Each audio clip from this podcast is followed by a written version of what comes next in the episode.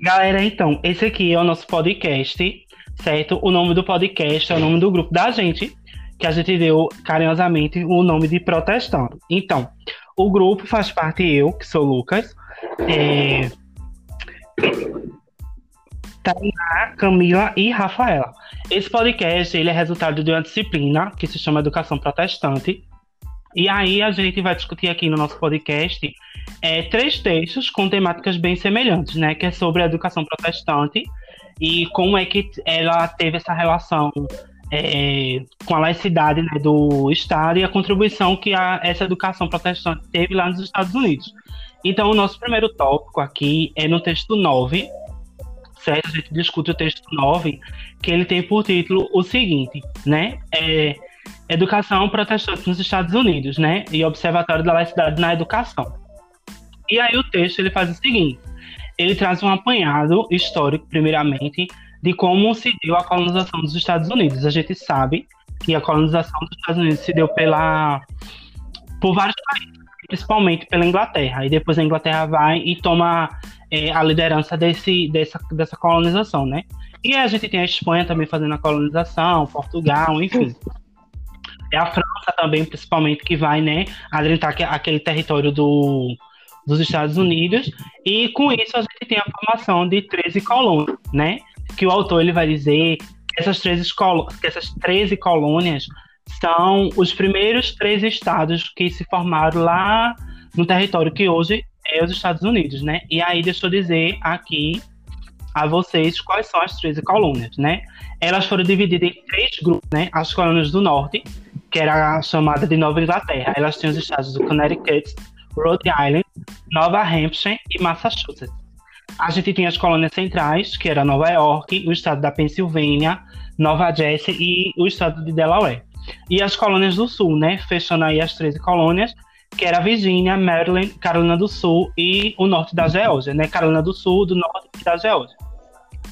E aí a gente tem essa organização das colônias, né? E os ingleses eles vão iniciar essa colonização pela região norte da América do Norte, né? E aí eles vão começar ali pelo, pelo Canadá, que inclusive o Canadá hoje indiretamente é um território inglês ainda. E eles vão se assentar hoje no território dos Estados Unidos. E aí, naquela época, estava a discussão muito do que terne o, o nosso tema central, né? Que é a questão do protestantismo né, que ele vai contrapor o catolicismo, né? E aí a gente tem nossas colegas aqui para nos ajudar na discussão. Né, Tainá, o que é que você pode a gente, o que é que a gente pode discutir sobre essa educação protestante nos Estados Unidos e esse contraponto com a Igreja Católica? Então, Lucas, o que eu percebi aqui no texto foi que é, os Estados Unidos foi colonizado tanto pela Igreja Protestante quanto pela Igreja Católica, né? Isso começou com os espanhóis, que os padres católicos eles também estabeleceram missões entre os índios na região, né? Então os católicos também tiveram presença no início da colonização, mas também vieram a colônia de, de protestantes ingleses, que estes foram expulsos da Inglaterra porque a Inglaterra era católica e não aceitava eles. E aí eles eram chamados de Quakers, da Pensilvânia. É, deixa eu ver aqui. E aí eu achei muito interessante a questão dos Quakers, né? Porque eles defendiam realmente uma tinha um conceito muito diferenciado dos outros protestantes, né? Eles eram contra a violência completamente, eles tinham liberdade de culto, respeito aos direitos de consciência e eles respeitavam muito os índios, os povos indígenas, eles estabeleciam tratados com eles, eles tentavam evitar a guerra, eles também é, eram uma sociedade muito igualitária, né? Sem distinção entre sexo ou cor de pele. Isso. E as mulheres tinham fala nessa comunidade dos Quakers. Elas tinham o mesmo direito de participar dos cultos que os homens. Isso. E aí a gente tem é, é, a mistura, né, e identidade dessas visões religiosas, porque é, diferentemente aqui do Brasil, que a gente pode assim entender um pouco, é que, por exemplo, é, Portugal chegou aqui sozinho, praticamente, né? E aí ele traz essa, essa é, ele traz consigo o catolicismo que vai se espalhar, né? Desde a, do nosso litoral, adentrando ao, ao território. E aí tem o contraponto com a, com a Espanha, mas a Espanha católica também, né? E aí, diferentemente do que acontece nos Estados Unidos, que o uhum. protestantismo chega com a, com a, com a Inglaterra, a gente tem a Espanha trazendo o catolicismo, a gente tem a França também, né? E aí eles vão se contrapor e eles colocam essa. O, o interessante é que a gente tem é, o primeiro. A gente se depara primeiramente com a tolerância religiosa que eles pregavam, né? Acho que é interessante a gente levantar também essa questão da tolerância, do respeito que eles tinham Claro que eles entraram em, em conflitos, né? Um, umas colônias com as Isso, outras. Exatamente, porque... exatamente. Porque os protestantes, naquela época, é, eram subdivididos em vários tipos, né? Os batistas, os calvinistas, os puritanos, os luteranos, os quakers. Os luteranos, isso mesmo. Os amishes. Então, assim, era uma, uma diversidade religiosa muito grande dentro do próprio protestantismo. E aí acabou que o protestantismo é, dominou muito, se tornou muito majoritário na, dentro dos Estados Unidos, né? Tanto é uhum. que até hoje a gente percebe que no dólar tem a frase escrita em Deus nós confiamos, né? Então, por mais que é, nesse momento os Estados Unidos se afirme laico, mas ele ainda tem uma predominância protestante. Isso. E a gente, e a gente tem uma ironia, né, nesse exemplo do dólar, porque tem uma imagem que eles podem considerar que seja a imagem de Deus, a figura, né? E a frase em uma, no maior símbolo do capitalismo, hum. não é? E aí o capitalismo é aquela coisa, aquele sistema que vai é, adentrar a sociedade e vai fazer com que a religião, né, se questione também. É, é, bem interessante. E outro ponto, né, que aqui a autora coloca, os autores do texto colocam, é as interpretações acerca do papel da maçonaria, né, uhum. que depois vai ter um, uma forte influência na independência dos Estados Unidos, né? E aí ela diz, né, que os ideais maçônicos eles vão a partir do século XVIII, né, pela, pela, pelos, pelos regimes é, britânicos, né? Regi, regimes não, perdão, regimentos britânicos, que são os soldados, os, os governadores de, das, das colônias, e alguns deles eram maçônicos. E ela chama atenção para é, George Washington, né? que o Washington depois vai dar nome ao que vem a ser a capital dos Estados Unidos posteriormente. E ele era maçom. E aí é, é, desse, é dessa inserção da maçonaria junto com o protestantismo, né? Que a maçonaria não é uma religião, né? Só para a gente se situar. É, a influência que eles vão ter nesse pensamento laico, né? Nessa laicidade do Estado, né? De defender que os Estados Unidos têm um Estado laico né? E aí a sua educação também ela passa a ser laica, porque aí a gente vai ter uma constituição mais firme, uma uhum. democracia um pouco mais firme do que a nossa, por exemplo, né? Isso. E aí realmente essa liberdade de religião que eles muito falam, né? Principalmente Isso. com a aderência dessas cláusulas da primeira emenda, que elas garantem realmente essa laicidade garante Isso. a liberdade de religião e a liberdade de expressão da interferência do governo nos Estados Unidos. Então, de fato, Sim. a gente percebe que os alunos, eles podem expressar sua religião, seu credo, até mesmo dentro da escola, sem ter nenhum problema.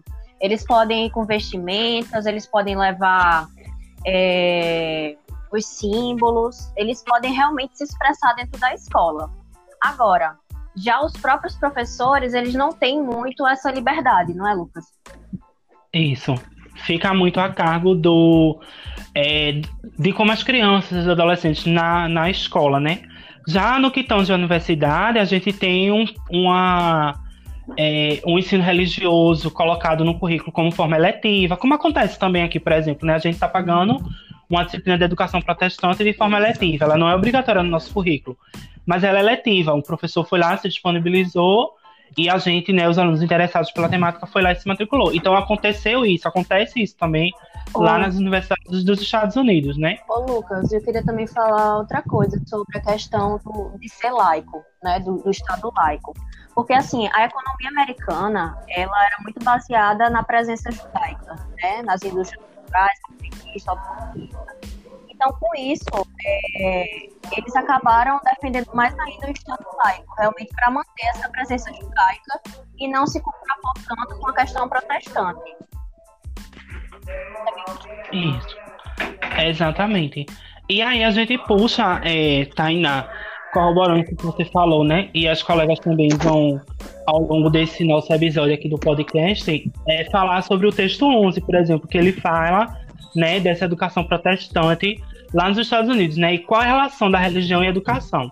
E tem um ponto aqui que ele coloca, né? Religião e educação na Constituição do pensamento americano, né? E aí a autora ela chama atenção que é, lá se deu de forma diferente daqui do Brasil.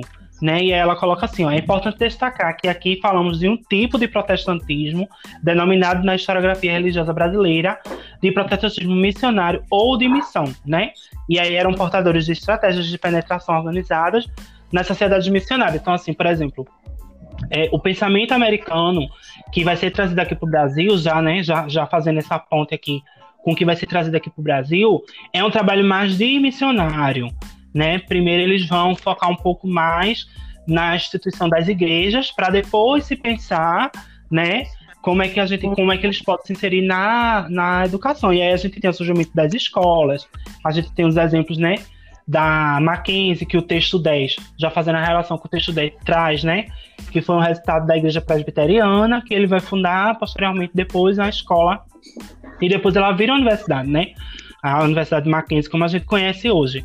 Então a gente tem, né, quando dando com os três textos, a gente tem essa relação institucional, né, a, essa relação do papel formativo que a religião faz, né, a influência que essa que o protestantismo tem para essa nova fase da, da, da, da educação, porque a hegemonia até certo ponto pertence à Igreja Católica, né? Isso, a Igreja Católica vai estar lá sempre de frente defendendo esse ensino religioso e aproveitando que a gente vai ter um ensino laico, por exemplo, enquanto os Estados Unidos, desde a sua fundação das três colônias, já tinha essa tolerância religiosa, já se pensava essa laicidade, aqui a gente só vai ter um ensino laico realmente com a LTP de 96, por exemplo.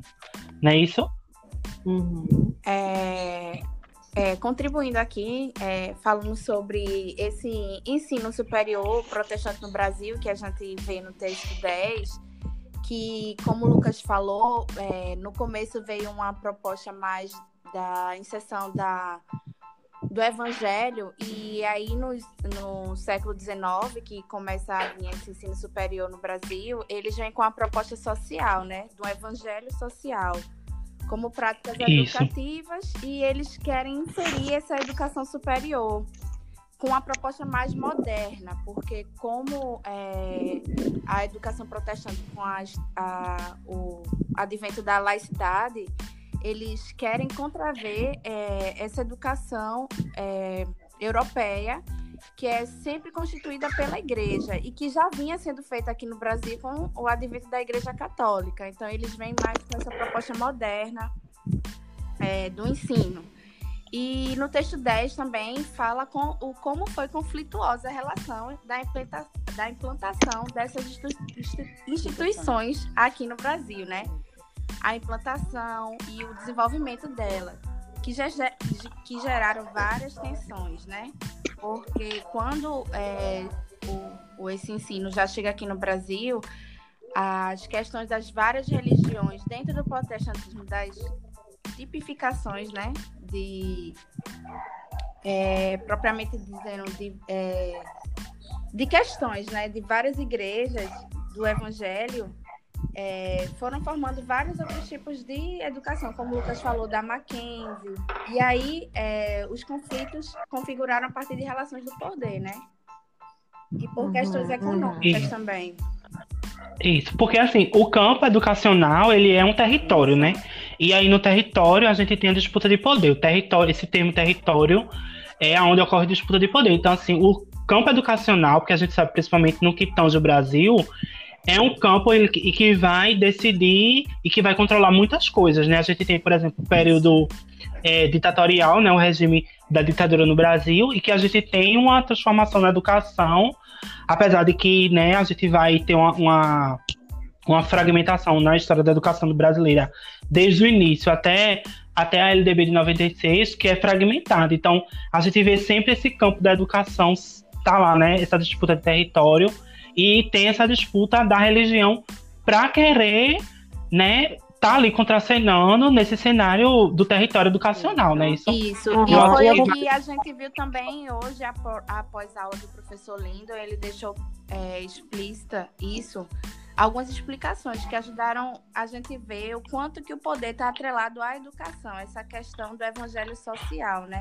como prática é, educativa, e que era a grande carta do momento, né, através desse sistema de ensino superior. E lembrando que e só dando só para uma fase, é, dizendo que esse certo poder é, se passava-se para os pastores, né, da igreja. A instalação da educação. Isso. Isso dando um adentro também que estão dizendo, é, essa questão da autonomia, né? Que eles sempre reclamavam que a universidade não tinha autonomia. Porém, que o, até tem no texto 10 que o bispo Oswaldo Dias da Silva ele definia que a, a universidade teria que ser evidentemente autônoma, mas tinha que levar o nome da igreja. Ou seja, teoricamente tinha autonomia, mas quem mandava e desmandava era pastores. Isso. Tinha um diretor, tinha um reitor, mas o chanceler que mandaria no reitor não tinha decisão final. Então, isso que eles começaram a, a entrar em conflito.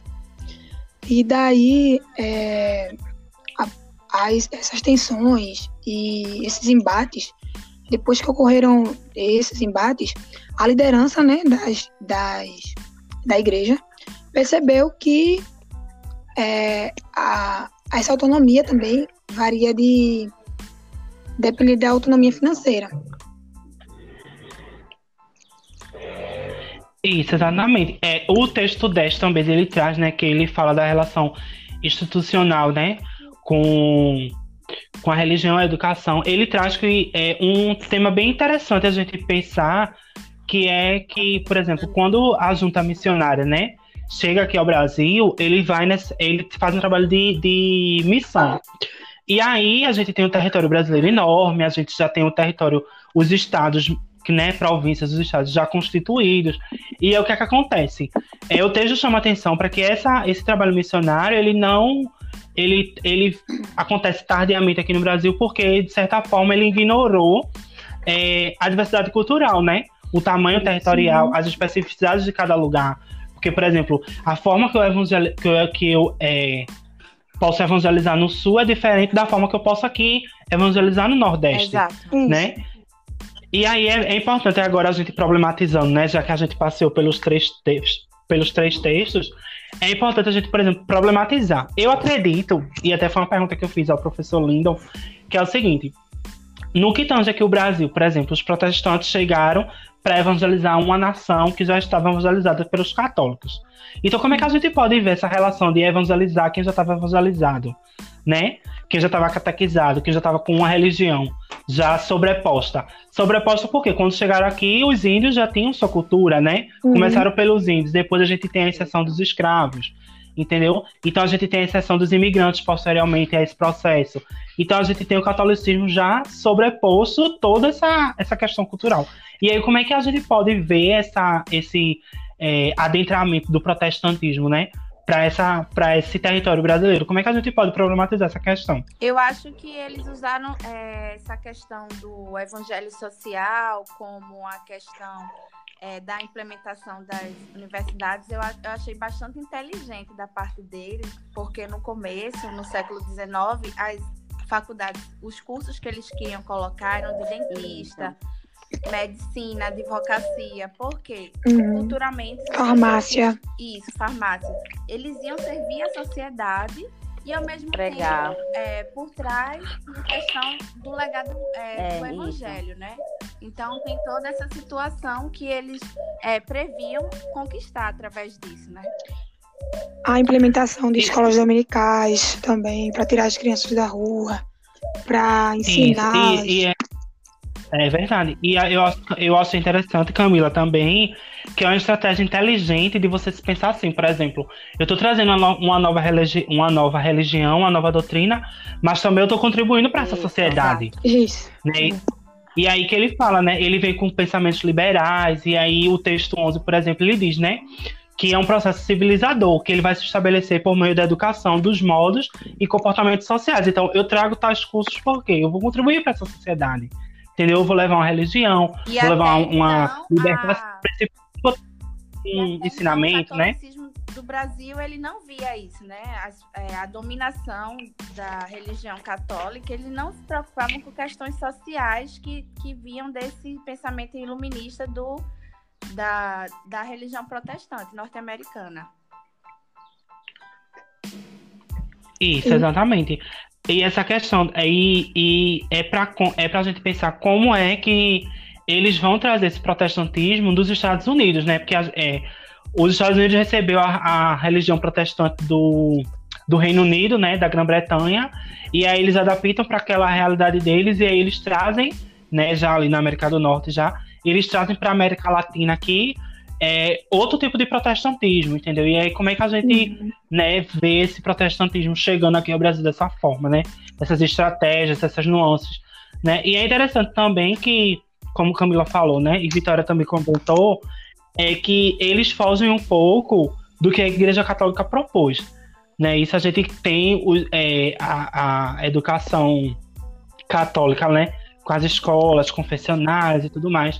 Mas é, a gente vai também ter essa, essa estratégia de fazer a mesma coisa que o católico fez, né? E aí esbarra naquele que eu volto, né? Evangelizar o povo que já estava evangelizado, que já estava catequizado, né? É como se tivesse que desconstruir né, a religião do outro, desconstruir para implementar o que eles estavam trazendo. Então, isso é, ia fazer com que eles criassem estratégias. Por exemplo, a educação foi as- a maior, uma das maiores estratégias do protestantismo, porque vou construir uma igreja, ao lado eu construo uma escola. E eu construo uma escola para crianças, exemplo, para ensino primário, porque eu ensinando crianças, quando chegassem em casa, elas ensinariam os pais o que viram na escola. E daí, alcançando as crianças, eu alcançaria os pais também. E assim é, consequentemente. Isso. E aí, mais alguém, é, Rafaela, Tainá, como é que a gente pode problematizar, né, na opinião de vocês, essa questão desse Eu esse acredito. protestante aqui no Brasil? Eu acredito, assim, é, voltando mais para a visão de hoje, né? O protestantismo, ele tá bem é, popularizado, digamos assim, né? Eu acho que é, ele se deu muito melhor do que o catolicismo em relação aos meios de comunicação. Então, a gente vê na rádio, muita rádio evangélica, muito programa de televisão, é, a gente vê, tipo, um- a questão comercial muito grande, né? De Isso. livros evangélicos, de várias, Educação tipos de bíblias. ajuda, né? Bíblias voltadas para o público jovem. Isso. Ah, é, inclusive, é É bom a a gente cultura, né? É, Tainá falou num ponto que eu acho que já é, serve para a gente chegar no último ponto e culminar a nossa discussão, né? Que é o protestantismo hoje, né? Como é que a gente vê esse essa relação do protestantismo hoje? Por exemplo, a gente tem um maior exemplo, é, a, a Rede Record, né? Que é uma rede de emissora, é uma emissora de TV aberta, né? Ela sempre configura ali entre a segunda ou terceira mais assistida em audiência e, a gente, e o dono dele é uma igreja evangélica, né? Um bispo de uma igreja Uhum. evangélica. Né? Então, E tem gente muita vê- Sempre vem pregando isso, né? Que ele faz, tem, tem rádio, tem novela, tem livro, tem filme, gente. Né? Tem Isso, muitas isso. Muitas E- séries Record. Muito E- bem e- feito. E Rafaela trouxe um ponto interessante das novelas também, porque é um processo educacional. Ele é informal, mas ele é um processo educacional, né? É uma estratégia também de evangelização. Você trazer, por exemplo, é, a história de Moisés na novela, né? Que é uma história de fé, né? E aí, é, tocando no que foi, né? A maior produção, por exemplo, a gente vai usar o, o exemplo da Record, né? E aí, uma- a maior produção bíblica dela foi os Dez Mandamentos. E aí, os Uhum. Dez é interessante porque é, um, é uma história do, do Velho Testamento, E aí que não é só os cristãos que vão, mas os católicos também, entendeu? E aí a gente tem a presença dos judeus também, que é, eles estão muito atrelados a essa, a essa, a essa história de Moisés. E aí É. não é só. Veja como é uma estratégia de você alcançar Uhum. não só o seu povo, E a mas todos os outros, também, né? até Lucas. É interessante. E aí, E-. E E não- to- exatamente, a todos, a todos, é verdade. A maioria do- da população brasileira assiste hoje novela. Então, É, exato. é, um- é um como chamar, sabe? Os, os- as tias assistem novela, os as avós assistem novela. Então, assim, em cada residência brasileira, se a gente passar às nove horas da noite, majoritariamente, assim, a maioria da- das residências vai estar assistindo uma novela da Globo, por exemplo, ou, ou outra emissora, mas vai estar assistindo alguma. Isso. E a gente, e assim, é importante a gente pensar que esse, essa estratégia, essa forma de você levar uma, uma novela bíblica, você tem uma emissora de TV aberta que é, seu dono, né, o seu proprietário é a igreja evangélica, isso é uma forma educacional, porque você é uma forma, é uma, uma maneira de você evangelizar as pessoas. A gente pensa que é porque a gente, quando fala em educação, né, a Uhum. gente que estuda pedagogia e tal, a gente tá muito atrelado à sala de aula. A A escola, a sala de aula. formal. É, exatamente. E aí a gente desconsidera as outras nuances da educação. As- A, Porque a eu educação não interpreto- formal, a educação Isso, informal, é, né? Perfeito, Tainá. Eu, eu acredito que isso seja também um processo educativo. Não é isso? Isso. É, a gente tem, Isso. por exemplo, a Assembleia de Deus, né, que tem é, uma, a emissora também, que não é tanto assim, mas ela tem as emissoras, por exemplo, aqui em Pernambuco, Isso. que é o famoso canal 14, né? Que é só programas da Assembleia de Deus. E aí eles trazem desenhos também que já, é, já vão servir, né? Para chamar a atenção das crianças, fora o trabalho educativo que eles têm. Por exemplo, a escola da Assembleia de Deus, ela tem no uniforme o símbolo da igreja. Mas hoje também a, a, a, a Igreja Católica Isso. também tem a rede é, de comunicação. Né, isso é religiosa. Que não, eu não via muito, mas um dia desse eu prestando atenção, fui mudar e eu vi que tem um canal só religioso. E eu fiquei até impressionada, Eu- porque eu, eu vejo tanto religião, assim, tanto Acho interessante também- tanto evangélico, e quando eu vi uma da igreja católica, eu até fiquei impressionada. E eu acho interessante também a gente falar a questão das lives, né, no Instagram, que Uhum. principalmente agora, no- nesse momento pandêmico, tá tendo bastante, né? Tanto dos Isso, católicos isso. quanto dos evangélicos, tá tendo bastante, né? E a Vários padres, vários né, pastores, deles né, nas redes Fotos. sociais. E um ponto interessante live. que a gente. É exato, é interessante pensar dessa forma. É, outro ponto também que a gente pode lembrar e a gente correlaciona, né? O porquê é, do entrave da, dessa educação protestante aqui é que quando chega essa educação protestante americana no Brasil, a gente tem, por exemplo, é, a Associação Nacional de Educação Católica do Brasil, já organizada, né? E aí, como é que você vai chegar num, num país assim que já tem, por exemplo, uma educação religiosa estruturada, que eles são bem mais organizados, entendeu? Eu acho que é, vai, eles vão puxam para essas estratégias de evangelização por conta jovens, disso né? também, Porque um né? jovem chama o outro. Tanto na católica, tanto os protestantes têm isso. Então, um Sim. puxando o outro. Isso. É, a gente tem, a gente hoje tem muito forte Isso. aquela questão do EJC, né? Que é um trabalho de evangelização Uhum. para a Igreja Católica Paz. E a gente, assim, é, a gente percebe e vê que é muitos jovens que estão participando, né? Uma coisa que era car- característica da igreja protestante, que a gente vê muito, né? Encontro de jovens e mocidade, isso também muito na igreja católica, porque, assim, não é só as igrejas Isso. protestantes que vão se reformando, na igreja católica a gente acompanha E ela isso é formulando também, Uhum. né? Ao longo dos tempos, a gente vê. A gente tem um, um Papa, por exemplo, que tem umas pautas mais progressistas, né? Que ele está conseguindo chegar mais, mais perto de outras pessoas que até então eram alheios a isso.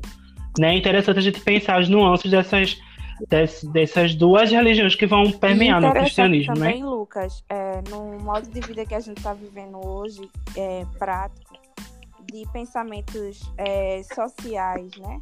É, desconstruções sociais, a gente vê o quão é, enfraquecido e turbulento está o meio evangélico após essas práticas é, de contribuição para o governo é, autoritário, né? Do momento e assim a visão de um papa Isso. que ele está atrelado às questões sociais, né? Às Isso. questões de desconstrução. Isso. Então, isso aí meio Isso. que enfraquece ou até, é, de certa forma, porque se você olhar de, de ambos os lados, né? é, tem uma- tem um- as pessoas é, é, evangélicas que apoiam né, pensamentos é, de conservadorismo e ao mesmo tempo você vê pessoas católicas que estavam nesse conservadorismo e apoiando ideias liberais de um papa que é, você vê é, falam coisas tão atuais, né? Tão necessárias. E aí você vê essa questão. Uhum, uhum. É, eu acho que ele acaba abarcando Exato. muitas pessoas, independente de religião, sabe? Por conta das pautas que ele traz, E a realmente. simplicidade dele, né, Isso. minha gente? É bem É, atual. exato. E uma. É, exato. Isso que Camila falou é interessante a gente pensar. É, por exemplo, é, é, aquela questão dos, dos protestos que teve nos Estados Unidos, né? Já que a gente, o texto faz essa relação dos Estados Unidos com o Brasil.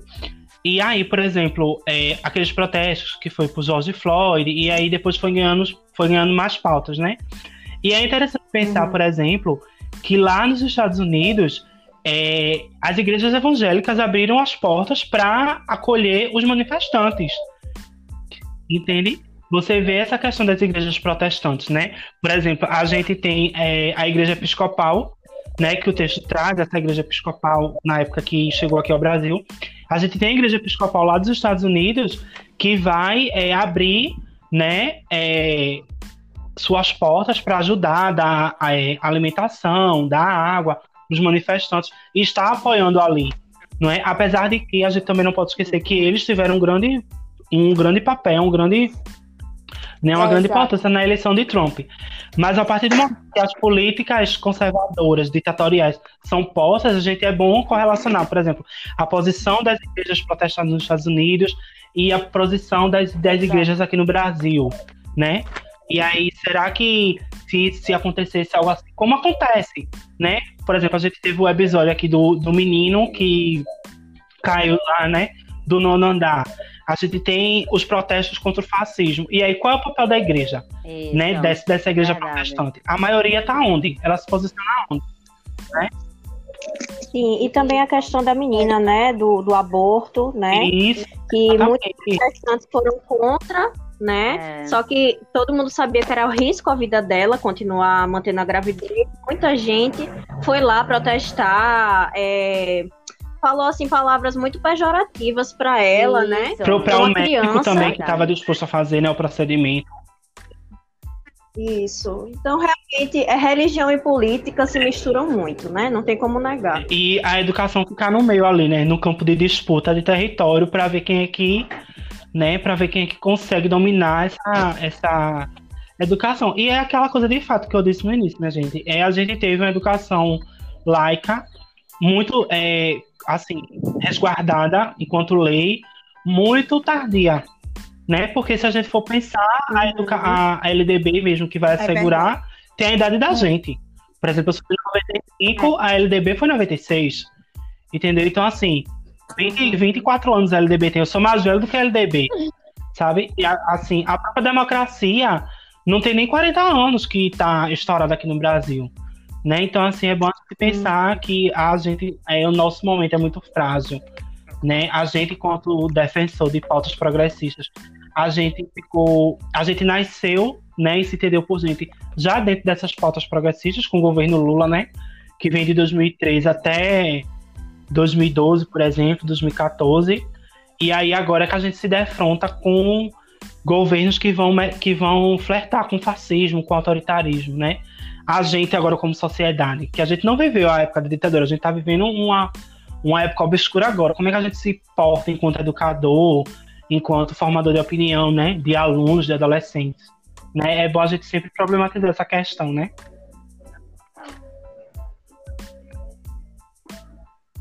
E aí, minha gente, a gente está chegando ao final, né, do nosso episódio. Alguém quer fazer algumas considerações finais? Ah, eu quero agradecer minha participação aqui, né? E espero que contribua, né, nosso diálogo aqui em relação às as questões educativas é, norte-americanas e é, o que reverberou, né, até hoje na construção da nossa educação.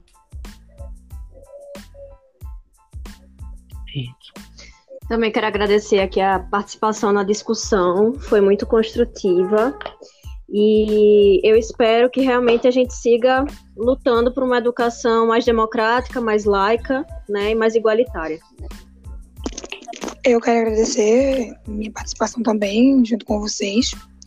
E tentamos externar, né? Falar o que a gente tinha estudado e que a gente entende. E também, como disse Tainá, a gente, que a gente consiga, é, em dado momento, continuar lutando por uma educação mais democrática e laica. E é sempre bom compreender ainda mais sobre religião, porque é um, um, um assunto tão presente no nosso dia a dia. Onde a gente vai, onde a gente chega, tem religião o protestantismo, ou, ou não sendo o protestantismo, mas tem. E é sempre bom a gente tentar construir, né? E, sabe, na verdade, é, conseguir compreender as nuances de cada uma. E a discussão foi muito construtiva. Então, agradeço a participação a vocês e peço desculpas pela minha voz, que infelizmente não está muito boa hoje. Eu também quero agradecer. Acontece, amiga.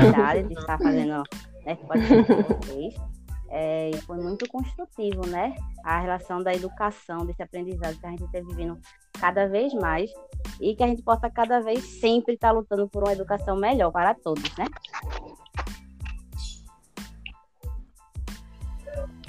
É. Então a gente, né, eu vou fazer minhas considerações finais, né? Depois a gente vai escutar um hino aqui no podcast, né, pra gente, né, reverberar nossa alma, né, já que a gente tá falando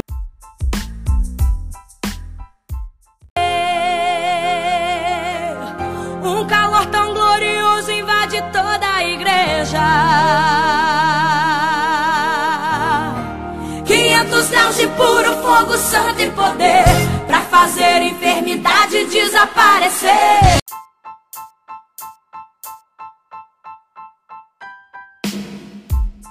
Do protesto, brincadeira, minha foi gente. Massa, é, foi massa.